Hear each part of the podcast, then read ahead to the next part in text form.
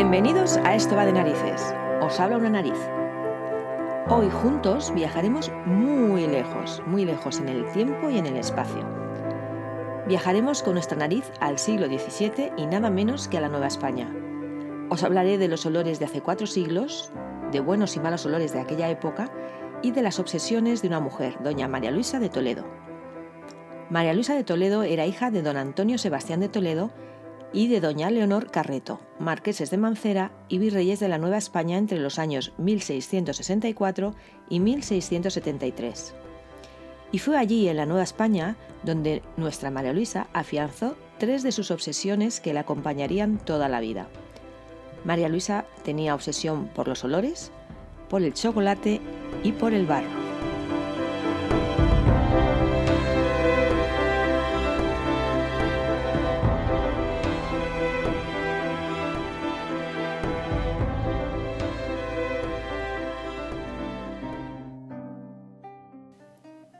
Cuando María Luisa emprendió viaje hacia el Nuevo Mundo, era tan solo una niña, tenía ocho años. El viaje a Nueva España podía prolongarse seis meses, primero desde la corte de Madrid en carruaje hasta Sevilla, luego hasta Sanlúcar, dos meses de navegación hasta el puerto de Veracruz en México y desde allí otros tres meses hasta llegar a la capital, pasando por muchas localidades donde se ofrecían recepciones en honor al virrey. Era un viaje agotador e incluso peligroso. Mucha gente perdió la vida en él. Después de días de viaje en carruaje desde la corte de Madrid, los marqueses de Mancera llegan por fin a Sevilla. El polvo del camino y los socavones han dejado a María Luisa extenuada. Por lo menos en esta parte del trayecto ha podido percibir el olor de los campos de cereales de la vieja Castilla, el denso y embragador olor de los olivares jienenses y el apacible aroma de las flores silvestres están entrando en la ciudad de Sevilla y esta armonía de aromas se transforma en el pestilente olor de la ciudad. Los marqueses de Mancera, al ser virreyes, tienen tratamiento de casa real, así que se dirigen a los reales alcázares para descansar del agotador viaje. Mientras el carruaje recorre las calles, María Luisa aprecia atónita el hedor y la suciedad de la ciudad. Al llegar a los alcázares, algo pasa que no pueden entrar con el carruaje en los jardines. La joven corre a bajar del coche. No, María Luisa, no os lancéis con tanta prisa. Estas calles son grandes orinales de mierda. Vuestros zapatos se mancharán de color negro y rojo quemado. Es mejor esperar a que el lacayo traiga los tablones con los que llegar al portón. Al poco de instalarse, reciben malas noticias. Los marqueses, su hija y toda su corte no podrán zarpar desde Sevilla. Deben viajar a Sanlúcar en carruaje con el fin de evitar los bancos de arena de la desembocadura del Guadalquivir. Puerto de Sanlúcar de Barrameda, Cádiz, España, desde donde zarpan los galeones hacia la Nueva España. La confusión es atroz. Gentío, gritos, marineros aguerridos, personajes mal encarados y de dudosa reputación en busca de nada bueno pululan por los muelles. Huele a mar estancado, pescado podrido, grasa agria y alientos de alcohol. La pequeña María Luisa sube a bordo acompañada de sus damas, su padre y su madre. Tras ellos, decenas de criados, ajuares, bultos y arcas con la casa entera. Se acomodan en sus camarotes encontrando un poco de paz. Solo les llega el ruido amortiguado del caos de los muelles. Todo es angosto, incómodo y asfixiante. Qué mareada estoy, padre, y tan solo llevamos un par de minutos en el barco. Este olor tan apestoso parece del infierno. ¿Será así hasta que lleguemos? Les llega el fétido hedor de los galeones y las galeras fondeadas en el puerto. Las galeras son auténticas letrinas flotantes. La chusma, encadenada al banco, no tiene más remedio que orinarse y defecar encima. Es una peste tal que a las galeras se les adivina incluso antes de ser avistadas. La doncella que está junto a María Luisa le acerca una poma de olor. Las pomas de olor son unos artilugios de forma redondeada u ovalada que se dividen en secciones en las que se introducen sustancias de olores diferentes. En esta en concreto, el romero deja paso al laurel y este a la salvia, que además protege del mal de ojo. María Luisa toma la poma entre sus manos, se la acerca a la nariz e inspira fuerte cerrando los ojos y parece que le alivia un poco el malestar. La doncella también se apresura a poner tres ahumadores repartidos por el camarote y quemar en ellos unas aromáticas. Albahaca, eneldo, menta y un poco de citronela dan un poco de frescor al ambiente. El galeón sale de puerto. Parece que María Luisa se encuentra mejor y se anima a salir a cubierta de proa para airearse con la brisa marina. Eso sí, no sin antes ajustarse los guantes de franchipan y acercar sus manos a la cara para evitar así el desmayo hasta llegar al exterior. Por fin, aire limpio y fresco. Brisa marina.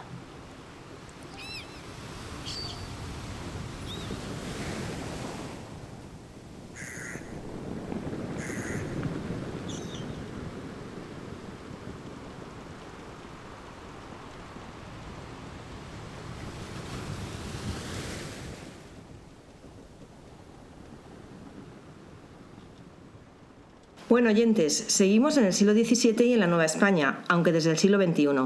Hoy tenemos con nosotros al inspirador y responsable de esta historia, Andrés Gutiérrez Usillos, comisario de la fantástica exposición La hija del virrey, que se celebra desde hace meses en el Museo de América de Madrid y que aún pueden visitar nuestros oyentes hasta el 28 de abril. Bienvenido a Esto va de narices, Andrés. Muchas gracias por haber aceptado nuestra invitación y por contarme la historia de María Luisa de una forma tan apasionante aquel día que fui a visitar la, exposición. ¿Qué tal estás? Muy bien, muchas gracias Irene por invitarme. Nada, oye, confieso que yo estoy enamorada del siglo XVII, de la Nueva España y de María Luisa de Toledo eh, y de sus obsesiones. Eh, qué bonita es la exposición que, has organizado. Está muy bien ambientada y, bueno, te quería preguntar cómo, cómo empezó todo. Pues eh, todo surge a partir del retrato. Era un retrato anónimo, no se sabía quién era el personaje representado y el otro que la acompaña, que era el que a mí realmente me interesaba, que era una mujer indígena, tatuada. Entonces, para poder averiguar quién era esta persona, comenzó una investigación sobre el retrato que nos lleva a un convento, eh, que es el convento de Constantinopla o Nuestra Señora de la Salutación en Madrid. Y viendo los personajes que habitaron ese convento y la única persona que podía ser eh, vinculada con ese retrato que estaba allí en el convento es María Luisa de Toledo, la hija del virrey Marqués de Mancera.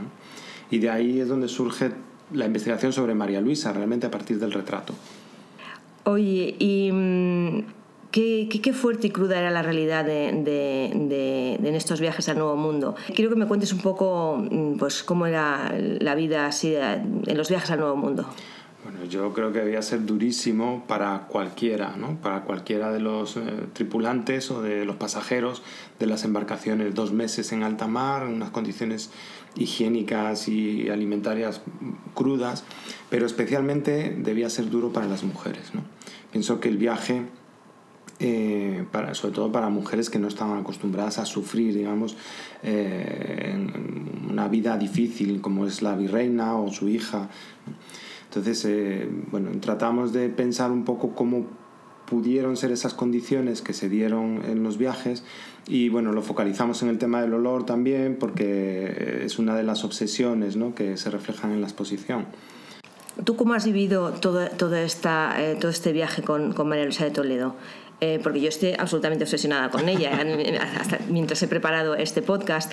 Eh, ¿Tú cómo has vivido este viaje con ella? Pues yo también me he obsesionado. Realmente, como te comentaba, el, el objetivo inicial era averiguar algo sobre la mujer indígena que acompaña a María Luisa. Pero luego todo el entorno de María Luisa es tan fascinante que yo me caí rendido a sus pies y, comencé también pues una relación con María Luisa, si ella me lo permite, eh, pues para tratar de averiguar pues estas obsesiones o estos gustos, estas preferencias o por qué tenía ese tipo de, de ajuares y esas cantidades tan enormes de, de, objetos, de materias. ¿no? Sí, realmente casi podríamos llamarlo obsesión por mi parte también. Sí, bueno, ya somos dos. Oye, y a todo esto, ¿se te ha pegado de María Luisa su obsesión por los olores? De 0 a 10, ¿tú qué olfato tienes? Bueno, mm, no es uno de los sentidos que aplique habitualmente, pero sí, o no soy consciente de ello, pero por ejemplo sí, em, cuando como me gusta oler los alimentos, ¿no? O sea, lo que voy a comer eh, es algo que a lo mejor no, no sé si es habitual o no, pero pero no es uno de los sentidos que más eh, desarrollados tenga. Sí es verdad que de vez en cuando eh, un olor me trae algún recuerdo. O sea, creo que sí es uno de los sentidos más importantes que tenemos, los seres humanos también, muy poco desarrollados o poco eh, explotados, pero muy, muy conectados con uno mismo y con, con la vida, ¿no? Porque eh, más que más que otros sentidos, el olfato sí que me provoca recuerdos de la infancia o perfumes de, pues no sé, de la gente de mi familia o, o de personas que conocí. Sí. Posiblemente desarrolles mucho más el olfato de lo que tú te imaginas. Lo que pasa es que no nos damos cuenta de ello. Bueno, pues ¿quieres que volvamos a olfatear juntos a la Nueva España del siglo XVII? Por supuesto. Pues venga, vamos.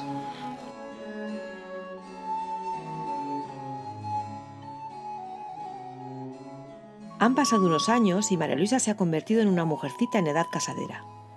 Solo tiene 14 años y como es costumbre en la nobleza, le van a hacer un retrato para que su futuro marido la conozca. Ahora tiene que despertar y arreglarse. Debe posar tres horas diarias durante varios días seguidos hasta que el artista termine la obra. Acaba de despertar. Su alcoba aún guarda el olor a fresco y húmedo amanecer. A esta hora el calor todavía es soportable. María Luisa está tendida en una cama entre almohadas de algodón con lazos de cintas y anchos encajes. Algunas de estas almohadas están rellenas de semillas que le ayudan a dormir plácidamente. Olores a valeriana, tilo, pasiflora, toronjil, hierba luisa y té de tumérico. Es como si durmiera en un prado de algún pueblecito de Oriente, pero en mitad del trópico. No lleva gorro ni papalina, su pelo está suelto y dividido a uno y otro lado de la cabeza mediante una raya recta. Y huele a dulce, a dulce y a hierbas. Algunos mechones están sujetos con lazos de cinta con aroma a almidón y a plancha de hierro. María Luisa bosteza y su entorno cercano se llena de olor a aliento infantil que pide agua fresca. Se acerca la dama de compañía y le da de beber. Después de estirarse, María Luisa salta de la cama como una niña y su larga camisa de dormir, de algodón y seda, le persigue hasta el centro de la estancia. Un olor a cama caliente y a pubertad corre tras ella hasta pegarse de nuevo a su pequeño cuerpo. La bañera de barro vidriada le espera con agua fresca y olor a rosas. Como es costumbre entre las personas que se asean, no todo el mundo lo hace, todo hay que decirlo, su ama le restriga con un trapo húmedo por todo el cuerpo. María Luisa tiene los brazos en cruz y una de las doncellas vierte sobre ellos cuidadosamente agua de una jarra de plata. El agua huele a rosas y a hierbas verdes. Las damas, como María Luisa, se cambian varias veces al día de indumentaria y estando en el trópico se asean igualmente varias veces en palanganas de plata. Mientras todo este trajín se produce alrededor de la hija del virrey, el sol está levantando y entra en su dormitorio cálido. María Luisa mira divertida las sombras que toda la escena proyecta en la pared.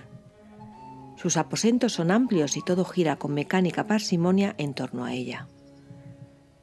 Después del baño, una de sus doncellas la perfuma de pies a cabeza con excelentes pastillas de esencia de lima, cerezo y tamarindos.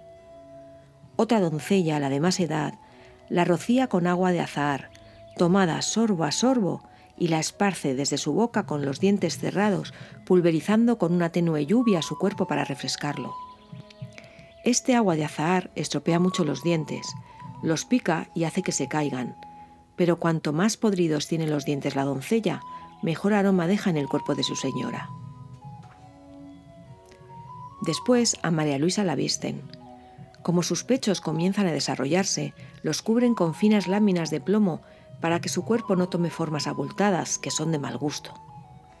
Entre tanta tela, María Luisa porta, enganchados con corchetes, trozos de barro que guardan esencias aromáticas de ámbar y algalia y que impregnan su complicado vestido. Esta sinfonía de esencias se unen a las que luego exhalará su propio cuerpo y que le acompañarán durante toda la jornada. La mirada de María Luisa se dirige pensativa hacia su menina, sus ojos preguntan si ese hombre con el que se casará pronto por poderes será de su agrado. Su fiel compañera, una indígena chichimeca enana, cuya cara está tatuada con líneas paralelas verticales, le responde entornando los ojos. En estos tiempos y en la Nueva España, la compañía de personas enanas o con deformaciones físicas son consideradas mágicas y protectoras contra los malos espíritus. Esta enana chichimeca siempre está junto a María Luisa. No se separan ni un instante. Se conocen bien y hasta se adivinan el pensamiento. Para terminar de arreglar a María Luisa, le acercan los guantes de ámbar o de franchipán, para que se los ponga y aislar sus manos de los malos olores. Estos guantes tan de moda en la época le proporcionan un exquisito aroma simplemente con aproximar las manos así vestidas a su nariz. Están adobados con ámbar gris, algalia y otras sustancias de olor que impregnan el aire de un intenso y duradero perfume. Solo falta un último detalle, los chapines. Ese artilugio representa la decencia, ya que las damas no deben mostrar sus pies bajo el vestido. Se los colocan sobre los zapatos y elevan su cuerpo con seis o siete suelas de corcho. A la pobre María Luisa, como a todas las damas que los usan, les resultan pesados e incómodos porque les obligan a andar deslizándose sin levantar los pies del suelo, cosa que es considerada por la moral de la época beneficiosa para las damas, ya que les impide el movimiento y les hace estarse quietas. María Luisa ya está dispuesta para comenzar un nuevo día.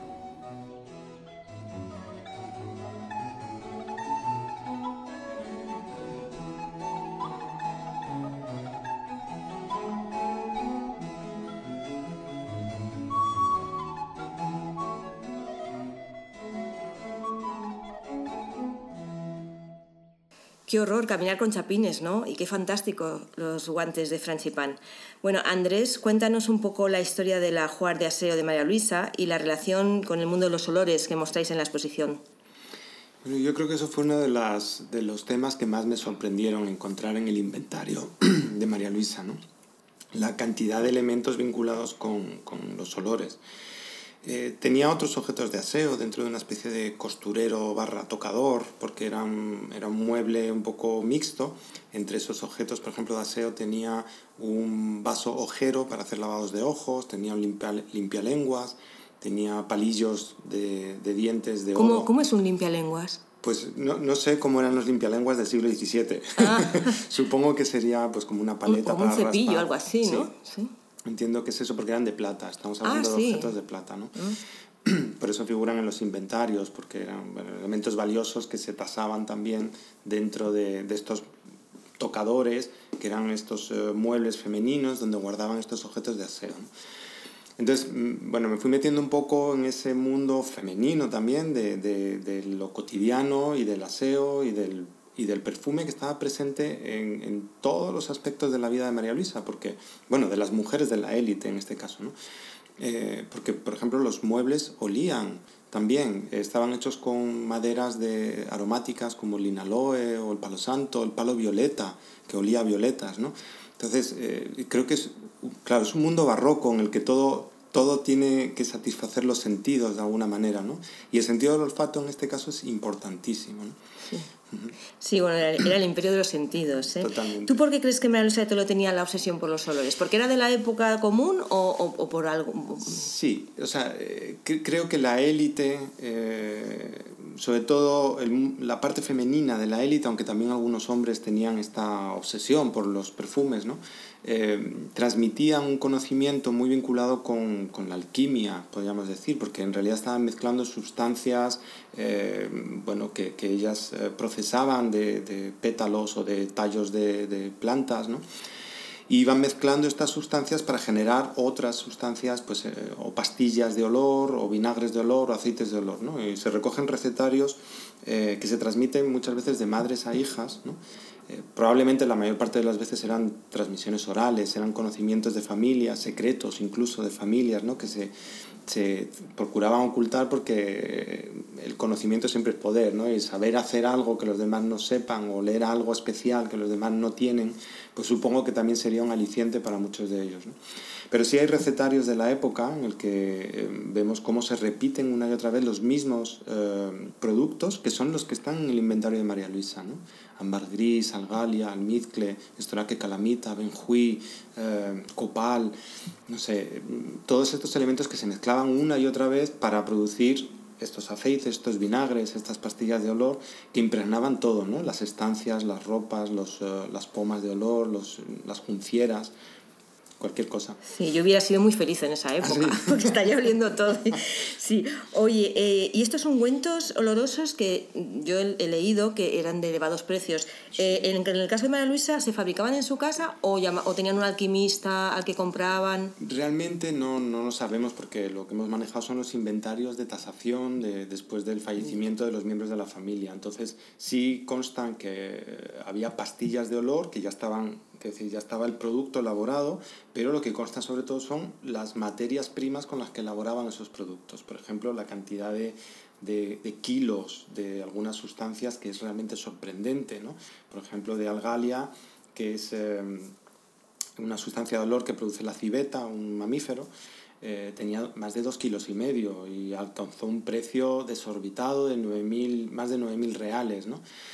Para hacernos una idea, una de las pinturas que más eh, elevado precio tuvo, que era el retrato de la archiduquesa de Innsbruck, eh, costaba 1.500 reales.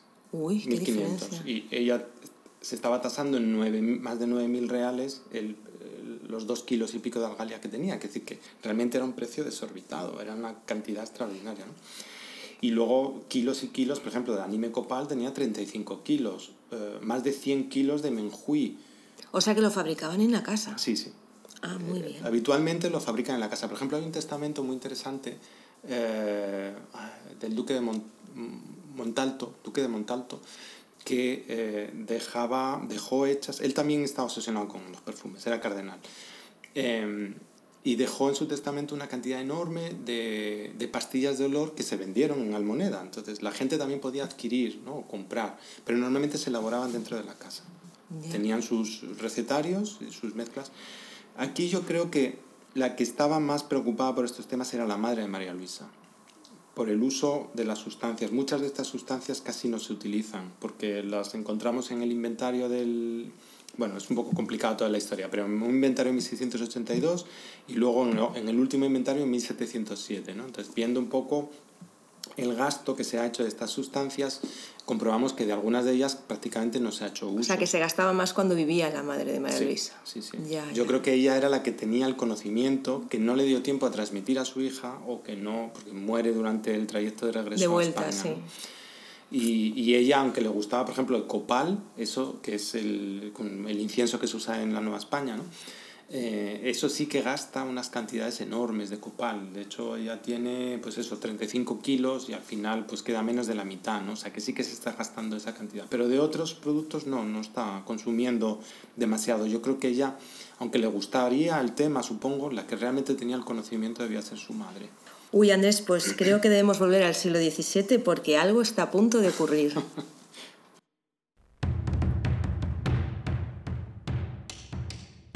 La virreina, su hija María Luisa y sus damas de compañía se encuentran en los aposentos de palacio reservados a las mujeres. La sala está decorada con ricos cortinajes, alfombras y tapices, también con muebles asiáticos con aromas de oriente, costureros y escritorios con incrustaciones de nácar sobre la negra, todos ellos llegados en el galeón de Manila. María Luisa tiene predilección por los escritorios. En su vida llegará a coleccionar más de 30. Hay tres tibores en la sala. Los tibores son grandes tinajas de barro que hay en las casas de los nobles de la Nueva España y que se llenan de agua con ricas esencias para refrescar y ambientar la habitación. Hoy desprenden jazmín, menta, miel y sándalo. Normalmente las mujeres se reúnen en estos salones para conversar, bordar, tomar chocolate o barro. Las mujeres se sientan en el suelo sobre cojines o sillas bajas ya que las sillas altas solo están reservadas a los hombres. De repente, un aroma a chocolate caliente y a canela llega al salón y anuncia la entrada de las doncellas con bandejas cargadas de jícaras para que las damas disfruten de su bebida favorita, el chocolate caliente. A pesar del sofocante calor que precede a las lluvias, no pueden pasar sin él. María Luisa adora el chocolate. No solo lo toma porque sea una de sus obsesiones y le guste, sino porque es un buen remedio medicinal contra la debilidad de estómago. Toma la jícara entre sus manos, acerca la nariz al borde e inspira ese meloso y dulzón olor que tan esclava la tiene desde que llegó a la Nueva España. Hoy su chocolate tiene matices a tomillo y canela, con un ligero toque final de naranja. Lo toma cerrando los ojos y disfrutando primero del olfato y luego con el gusto. Inmediatamente después de vaciar su jícara, otra doncella le acerca un pocillo de agua helada aromatizada. Es costumbre, sobre todo entre las mujeres, beber agua muy fría tras el chocolate caliente. Les parece algo suculento y fascinante. Entre las damas de compañía se encuentra Juana Inés de Asbaje y Ramírez de Santillana, más conocida por Sor Juana Inés de la Cruz, una joven religiosa jerónima que los marqueses de Mancera tienen bajo su mecenazgo y protección. Es en casa de los virreyes donde Sor Juana Inés desarrolla su intelecto y capacidad literaria. A pesar de su juventud, es ella quien escribe algunos textos representados en palacio y deleita a las presentes con sus sonetos.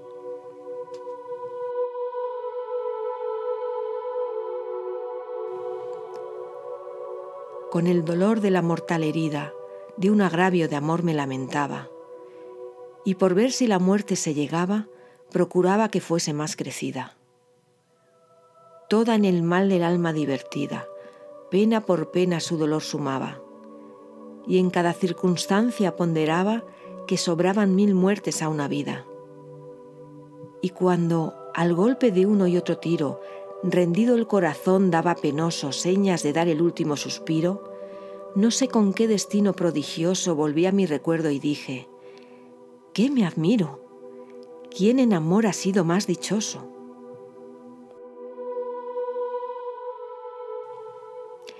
María Luisa se encuentra cerca de Sor Juana Inés, junto con la nana Chichimeca, escuchando con atención. María Luisa escucha y olfatea. Distingue entre versos la fragancia de la tinta que impregna el papel de eucalipto, los dedos y las mangas del hábito de la joven religiosa. Los dedos de Sor Juana Inés siempre están ennegrecidos, por eso huele a tinta y a intelecto, esa mezcla de ácido, roca y pensamiento. Al terminar el soneto, ya han apurado el agua aromatizada con sabor a lima y mango que han servido en sus vasos de barro. Son los conocidos barros de olor. Una vez bebido su líquido, muerden pequeños trocitos del borde del vaso reblandecidos por el agua como si fuera la golosina más tentadora. Esta es la tercera obsesión de Mariolisa, el barro. Para ella y para muchas mujeres de esta época, comer barro aromatizado es una afición muy gratificante. Lo hacen porque les gusta y porque les mantiene la piel blanca y pura, a pesar de sufrir en muchas ocasiones atascos intestinales producidos por su ingestión. En estos casos, el médico aplica urgentemente una solución de vinagre para disolver el barro de sus conductos intestinales y que salgan al exterior.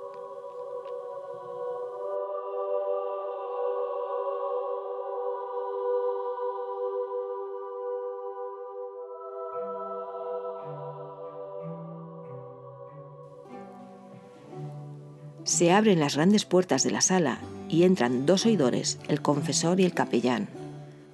Los oidores son personas de justicia cuya obligación es oír, es decir, escuchar, a las partes de un proceso judicial. Estos dos juristas son oidores de bodas. Hoy la virreina recibe de forma especial. Debe de tratar un tema importante y necesita a expertos que le asesoren en el enlace de su hija María Luisa con el tercer hijo de los duques de Pastrana. María Luisa aún no sabe que están allí por eso. A María Luisa este fluvio a hombres tensos le disgusta. Mira con ojos asustados y empieza a exhalar ese olor a sudor infantil de cuando uno siente miedo. Comienza a jugar con los colgadores que prenden de su cinturón, unas garras de tejón que le protegen de los malos espíritus y el mal de ojo. Los hombres, seriamente, se sientan en las sillas altas. Los dos oidores llevan en sus cartapacios los pergaminos del acta de matrimonio de Mario Lisa, redactada por los duques de Pastrana. Cuando el oidor principal comienza su soliloquio, María Luisa cae desmayada. Menos mal que al encontrarse sentada sobre un cojín, la caída ha sido leve. La enana chichimeca corre junto a ella. Busca entre la entretela de su vestido un pomander de sales con olor a menta piperita para hacerla volver en sí. Al tiempo, María Luisa abre los ojos y se siente en otro mundo. Y verdaderamente, ese mundo es ya muy diferente al que ha vivido. Hasta huele distinto.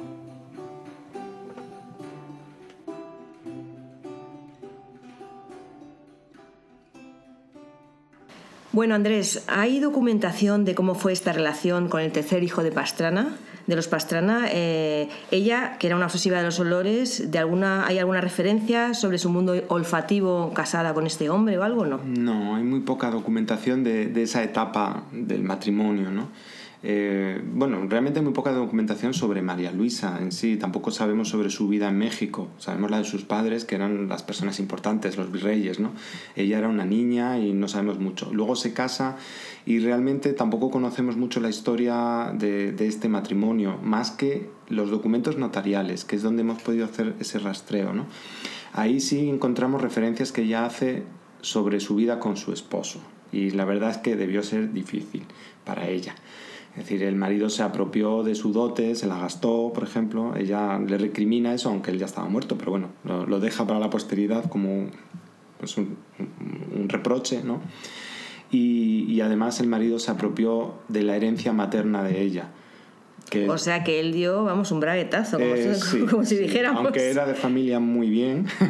él, él, era hijo de los duques de Pastrana Infantado, una de las familias más notables en España realmente la que aportó capital al matrimonio fue ella, ¿no? Y el marido lo gestionó, pero para beneficio un poco propio, vamos a decirlo así. Por lo menos esta era la sensación que deja María Luisa en el testamento, ¿no? Sí, quizás fue a lo mejor porque era el tercer hijo. Si hubiese sido el primero, igual... Eh, claro, el primero heredó el mayorazgo de los claro, y luego de los Infantados. Era, era, todo un caballero y además, bueno, muy conocido porque hay un retrato de Carreño de Miranda fantástico del cuñado de María Luisa, que es eh, don Gregorio de Silva, es, un retrato maravilloso de Carreño de Miranda y, a él sí le conocemos. Y al otro hermano, el mediano, también lo conocemos porque también fue virrey en la Nueva España y también hay un retrato de él en, pues México. Él es Gaspar de la Cerda, conde de Galve.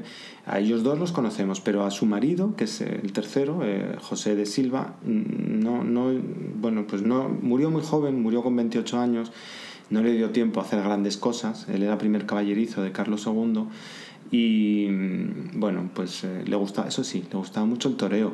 Ah, sí. Era torero. Sí. Eh, pero los, en esta época los que toreaban eran los nobles. Era toreo a caballo, o sea, era realmente un arte. Sí, un rejoneo, como. Sí, eh. pero para los nobles, no, no era algo popular, era una actividad. Entonces él deja en su testamento implementos relacionados con el mundo del toreo. Fíjate qué curioso.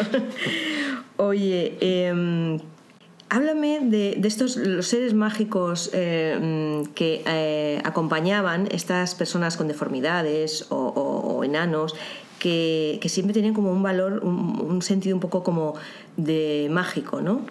Eh, explícanos un poco cómo es. Claro, yo me preguntaba cuál era el papel que estaba cumpliendo esta mujer enana indígena tatuada ¿no? en la corte virreinal y acompañando a la hija del virrey. ¿no? Y cuál era el papel que como mujer indígena hubiera tenido en su comunidad de origen, su sociedad original. ¿no? Y realmente son papeles diferentes. Eh, en el retrato está como otra mujer enana que podía estar representada en un retrato de corte de los Austrias, ¿no? O sea, es un personaje de la corte, un acompañante, una sirvienta, una dama de compañía, como lo queramos llamar, una confidente, ¿no? Una persona de confianza, pero en, en su su comunidad de origen chichimeca eh, y en toda América indígena, estas personas que tienen mm, cuerpos distintos han sido tocados por los dioses, por eso son diferentes. ¿no? Todas las personas distintas han sido marcadas por los dioses. Eso es muy interesante y por otro lado, bueno, pues es una manera de integrar a estas personas en la comunidad, no, no de despreciarlas o aislarlas o, eliminarlas, sino todo lo contrario, darles un papel relevante dentro de la, de la sociedad. ¿no? Entonces, lo que vemos es que en esas comunidades indígenas, en esas sociedades tradicionales indígenas, las personas diferentes, de cuerpos distintos, los enanos o las personas con deformidades corporales, cumplen un papel muy vinculado con eh, el chamanismo, el sacerdocio, lo espiritual, porque están más vinculados a los dioses, porque ellos son, han sido llamados, han sido tocados por las divinidades y están en ese estadio intermedio, digamos, más próximos al mundo divino o espiritual que el resto de los mortales. Entonces cumplen ese papel vinculado con lo ceremonial, que es el papel que hubiera cumplido probablemente esta mujer indígena si se hubiera quedado en su comunidad de origen, pero pasó a la corte y cumplió otro papel que es el de, bueno, pues el acompañante de esta otra dama. ¿no? Qué bonito. Oye, mm, cuéntanos eh, eh, la influencia de Oriente en la Nueva España. A mí en concreto me, fascinó cuando nos contaste lo del galeón de Manila y todo lo que venía. Cuéntanos un poco. La verdad es que es, increíble pensar en esto porque estamos en el siglo XVII, ya empieza en el siglo XVI, ¿eh? pero en el siglo XVII se extrema esto que hemos llamado globalización, ¿no? y que es lo que tiene que ver hoy en día también con esa comunicación pues, eh, a nivel planetario prácticamente. ¿no? Pues con las dificultades de comunicación que hemos comentado anteriormente, de esas navegaciones que duraban meses, etc., así todos estaban conectando Asia, América, Europa, África, bueno, Oceanía posteriormente, pero eh, los continentes estaban conectados. ¿no? El trayecto que hacía em, las, las, embarcaciones, digamos, del Imperio Español o del, de España, eran diferentes a las de Portugal. Portugal hacía la vuelta por África para llegar a Asia, pero el trayecto que seguían desde España, Sevilla, iban hasta Veracruz, atravesaban todo México por tierra, embarcaban en Acapulco, llegaban hasta Filipinas. En Filipinas se recogía todo lo que tenía que ver con China, con Japón, con Birmania, con la India, eh, eh, mercaderías y personas también, ¿no? Eh, conocimientos, ideas, cualquier cosa, viajaban al galeón de Manila, hacía este trayecto de retorno de Manila o de, Filipinas hasta Acapulco, atravesar otra vez todo el territorio mexicano por tierra hasta Veracruz, embarcar otra vez dos meses de navegación más hasta Sevilla. Imagínate lo que supone esto de incremento de costes, por ejemplo, ¿no? O sea, una jícara que uno puede adquirir muy barata en China, un vasito de porcelana, eh, va subiendo su precio en Filipinas, después en México, después en España y después en el resto de Europa probablemente. Aunque, bueno, los andeses iban por otro trayecto también. Em, eh, bueno, pues eh, con, con, con, ese trayecto tan increíble, de, de difícil y de largo, lo que vemos es que en el inventario de María Luisa hay una cantidad extraordinaria de bienes producidos en Asia, y además lo especifica. Entonces, eh, muchas cosas se quedaban allí. o sea, llegaban a España mucho menos. ¿Un galeón era un galeón solo o eran muchos y se le llamaba el galeón de Manila? Bueno, estaba muy controlado, en principio era uno. aunque la flota eh, que conectaba América con Europa sí que era un convoy de, de galeones. Claro, porque si no, no llegaría. Claro. Eh, eh, va variando porque, por ejemplo, eh, hubo tiempo, periodos en los que también se comerciaba con Perú.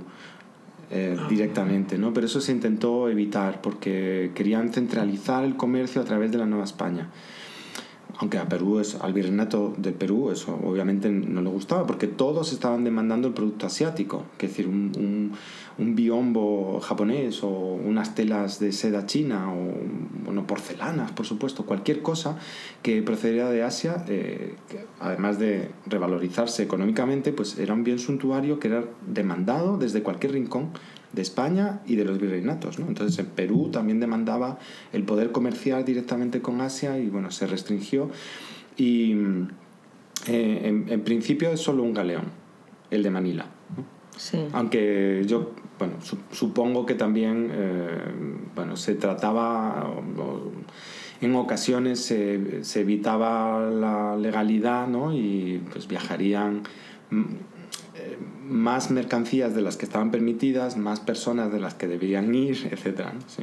Sí, es que, es que lo de Oriente es fascinante. Eh, oye, y ahora cambiando un poco ya de Oriente a Occidente, ¿qué papel jugó Sor Juana Inés en la vida de, de esta familia? Porque, bueno, no tanto de María Luisa, pero claro, convivían, ¿no? Sí, Claro, la, em, Juana de Asbaje, que es el nombre antes de entrar en el convento eh, de, Sor Juana Inés de la Cruz, fue llamada a la corte por la madre de María Luisa, que es Leonor de Carreto, por la virreina. ¿no? Entonces ella debió formar parte, o bueno, formó parte de esa corte virreinal, de, esas damas y meninas, niñas, de, que van preparándose en el protocolo y en el conocimiento un poco del manejo de, de las relaciones sociales, en la élite estamos hablando. ¿no? Em, entonces ella fue menina en la corte de Leonor de Carreto y cuando cumplió la edad, pues en lugar de el matrimonio, como se le gestionó a María Luisa, eh, se le gestionó el ingreso en el convento, que eran las dos opciones que tenían las mujeres en la época. ¿no? ¿Cuál es la relación con María Luisa? No lo sabemos porque de María Luisa, Sor Juana, que yo sepa, no escribió absolutamente nada. Claro, era Escribió más de su madre, ¿no? De su madre, sí. A, Leonor de Carreto la llama Laura y escribió unos sonetos perdón, escribió unos sonetos a la muerte de, Leonor de Carreto maravillosos. Maravillosos, los he leído, sí. de la verdad de Laura enamorados, los que lo robaron a su altura porque no era decente a, su, a su luz pura ilustrar estos valles desdichados. ¿no? Sí, ella tenía una relación muy especial con Leonor de Carreto y luego con otra virreina que llega posteriormente, que es María Luisa de Paredes. Sí, es que los virreyes, eh, los, marqueses de Mancera eran muy cultos, ¿no? Apoyaban mucho la cultura. Oye, eh, ¿qué es lo que más te ha gustado de haber hecho, de haber creado esta exposición? Eh, bueno, yo he redescubierto el barroco porque no era muy fan del mundo barroco. A veces, no sé, nos parece que es un mundo muy recargado, demasiado excesivo, ¿no? y, vas viendo la cantidad de matices que, que efectivamente tenían ah, la, vida cotidiana, ¿no? Y cómo eh, cualquier elemento de la vida cotidiana está lleno de matices, ¿no? Y matices, precisamente hablando del mundo del olor, lo que te decía antes, ¿no? De los muebles que huelen, porque las maderas, que tengo aquí unas para enseñarte si quieres. Ah, sí. A ver, esto es Palo Santo, esto es Bursera, es parecido al oh. Imagínate un mueble que lo abres, abres los cajones o abres el escritorio y las maderas huelen, ¿no? ¿Y cómo huele esto así todavía? Pues eh, porque tiene la resina e incluso hay, hay, productos de olor que con el tiempo van adquiriendo matices o aromas eh, diferentes, ¿no? Es un poco dulzón, ¿no? Sí, sí, sí. Impresionante. Sí. Uy, qué bien, qué sorpresa me has dado con este olor. Tengo más. ¿eh? sí.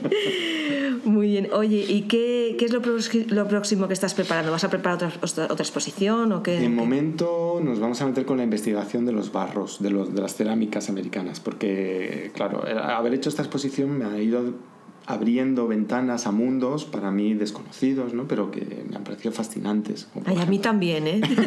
Tú eres porque eres un experto, pero a mí que no, soy, no, no, soy una neófita en esto me parece fantástico. Entonces vais a hacer... Eh, sobre los barros. Tenemos una colección de cerámicas del siglo XVII muy parecida a la colección que dejó María Luisa de Guadalajara de Indias, de Natán, Panamá, probablemente de Chile, de Portugal, Estremoz y la Maya, o de, de España, de Salices y el Duque tenemos que ver, porque no sabemos muy bien, todo siempre se ha llamado Guadalajara de Indias pensando que todo era mexicano ¿no? o, o nuevo hispano.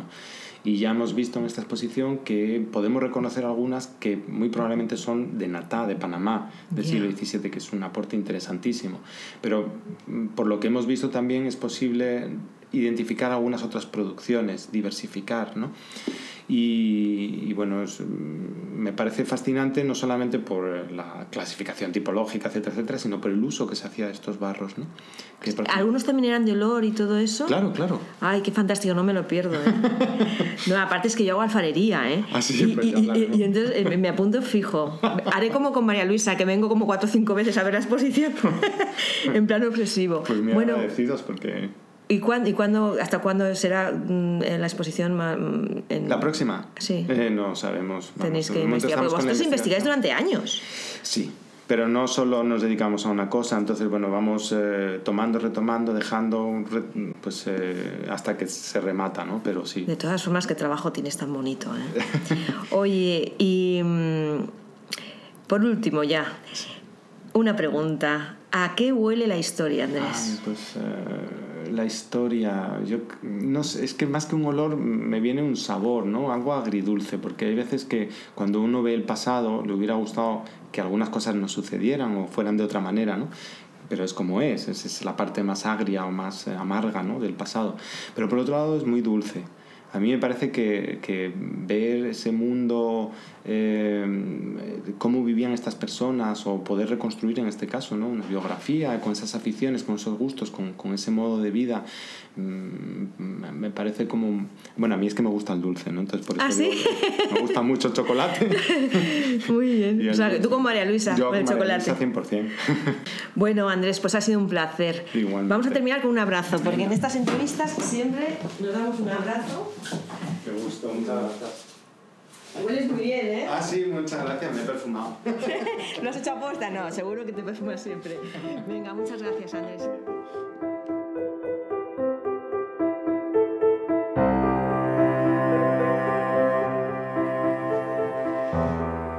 Bueno, oyentes, hasta aquí por hoy. Me ha encantado viajar con vosotros y con Andrés a través del olfato y viajar tan lejos.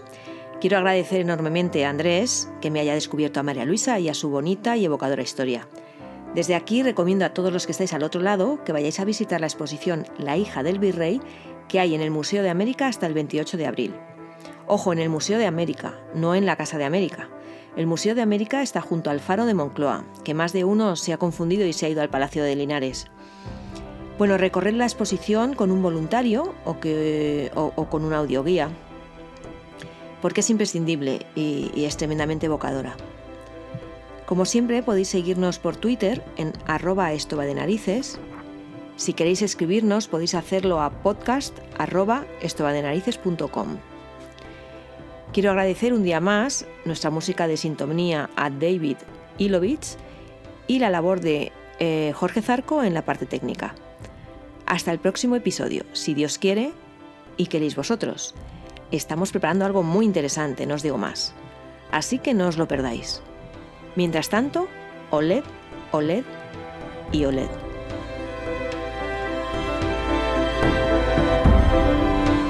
Esto va de narices con Irene Abad.